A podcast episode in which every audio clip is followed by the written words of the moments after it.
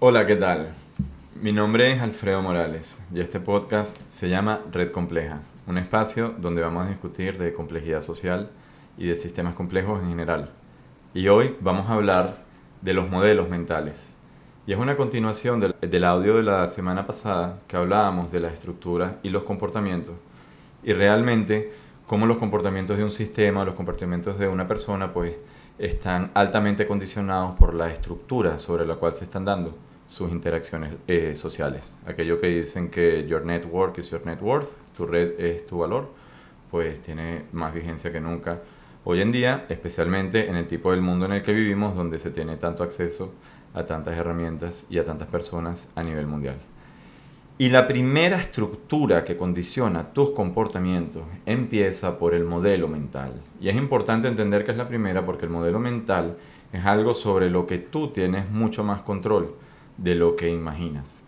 Y el modelo mental es importante porque el modelo mental es el que va también a condicionar el tipo de cosas que tú crees que pueden pasar o no pasar, el sistema de anticipación, y la manera en que tú vas a interpretar la realidad y la vas a transformar en eventos que, bueno, te parezcan que están bien o que están mal. Y ahí empieza la primera distinción, la, la diferenciación entre la percepción y la realidad. Marco Aurelio, el filósofo y emperador de Roma, en su libro Meditations, dice Meditaciones, dice que la percepción lo es todo, que los eventos al final son los eventos y que uno no tiene control sobre nada de eso. Sin embargo, uno tiene control de cómo a uno le afectan los eventos. Y esto suena pues a nivel personal, interno, así de, wow, ¿cómo voy a resistir a cada una de las cosas que me pasan? pero en realidad también tiene mucho que ver con las estrategias de vida y, la, y el tipo de acciones que has tomado y de esa forma cómo te afectan económicamente, cómo te afectan en, distinta, en distintos ámbitos, digamos, sobre los que tú tienes mucho más control de lo que imaginas. Y cómo me afecta es realmente lo que importa, porque los eventos seguirán ocurriendo y esto está dentro de la discusión de X y F de X, según Nassim Taleb. X en su caso, que trabaja en el sector financiero, son las acciones de bolsa, el stock market. Y FDX, el portafolio, que es el conjunto de acciones que adquiero y, que, y sobre las cuales se basa mi exposición a la variabilidad natural de X, la naturalidad del sistema. Y FDX, dependiendo de qué acciones yo elijo, pues puede ser frágil, puede ser robusto o puede incluso ser lo que dominan antifrágil, que es la capacidad que tiene un sistema de hacerse más fuerte y de crecer más y de crear eh, mucho más desarrollo con la variabilidad del sistema que en otros casos afectaría negativamente a otros sistemas, aquellos que son frágiles. ¿Y qué crea fragilidad? La primera cosa que crea fragilidad es la distancia que existe entre la percepción y la realidad. Mientras más lejos esté la percepción de la realidad, pues más cosas van a pasar que tú no estás preparado para poder recibir y para los cuales no vas a poder responder. Especialmente cuando se manipula el sistema, cuando se manipula X, como puede ser cuando se entrena un equipo, como puede ser cuando se dirige una compañía, o con dos cojones cuando se maneja la economía y el, destino de todo un país, como puede ser un político, pues mientras menos tú conozcas el funcionamiento de X y mientras tu f de X, que en realidad responde a tu propósito, no sea ni siquiera el que tú dices que tiene que ser, sino que además sea robar descaradamente, pues ese sistema inevitablemente va a salir lastimado. ¿Y cuál es el problema? que a medida que se lastima un sistema, pues se le va quitando su falta de respuesta, su mecanismo de respuesta, para poder responder luego a cosas como el corona, por ejemplo, y bueno, hoy en día con todos estos fenómenos globales que en todo momento se presentan, ya ni siquiera depende de las condiciones internas de un país, para lo cual tiene que estar preparado. Digamos que el clima, entre comillas, ya no es solo agua que cae del cielo, sino ahora protestas que se propagan, crisis económicas, virus, etc. ¿Y qué es la realidad? La realidad es pues la naturaleza, la materia, lo que pasa, lo que ocurre. ¿Y qué es la percepción? La percepción son los puntos de vista. Estos emergen de los códigos sobre los cuales estamos evaluando nuestras acciones, nuestras variedades en, términos más generales y las variedades del entorno y esa relación entre las cosas que hago y cómo el entorno responde. Y todo proceso de evaluación es importante entenderlo porque a partir de él, a partir de todo proceso de evaluación, se genera un proceso evolutivo. Y si no tenemos claro cuál es nuestro propósito, esa evolución no necesariamente nos va a llevar hacia donde queremos que nos lleve. Y para eso, de nuevo, es importante entender cuál es el modelo mental que nos va a permitir a nosotros, como mínimo, alejarnos de la fragilidad, pero que también nos permita crecer en todo momento. ¿Y qué son esos códigos?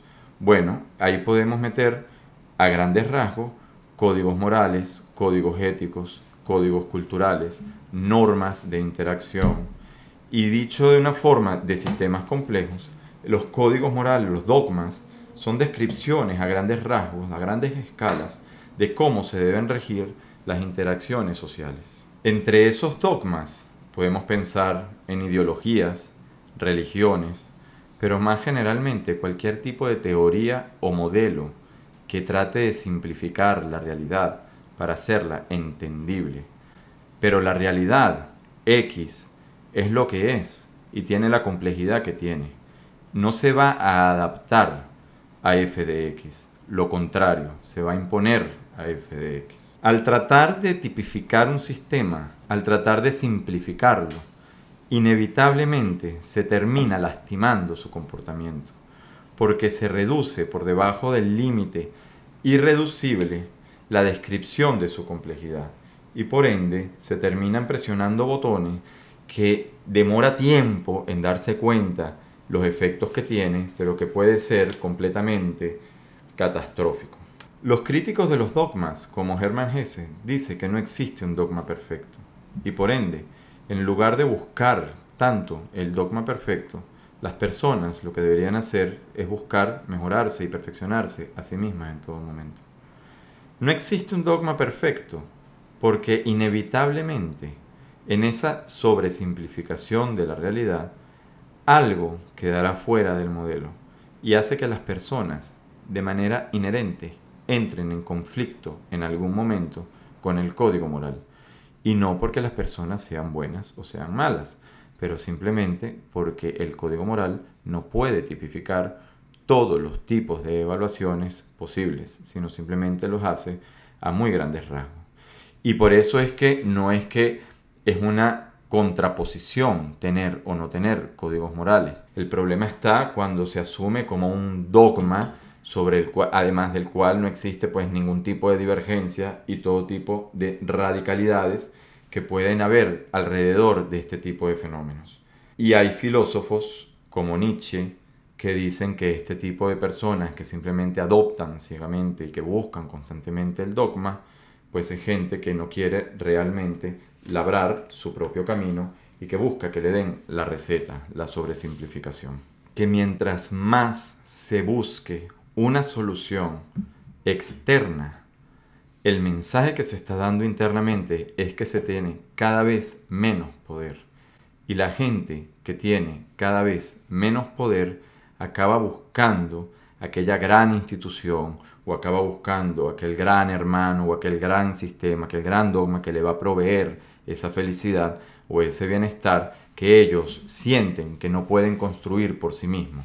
Y esas instituciones que están ahí para supuestamente ayudarles, lo que están haciendo es haciéndolos cada vez más dependientes porque en vez de promoverles que ellos puedan eh, crear, crear la realidad que quieren, porque ya no se trata ni de solucionar sus problemas, crear la realidad, imaginar esa realidad, tener una visión de cómo debería ser esa realidad, porque ni siquiera se tiene, y simplemente se hace cada vez más dependiente a una institución que arriba de todo, encima hay una persona que lo que le interesa es robar.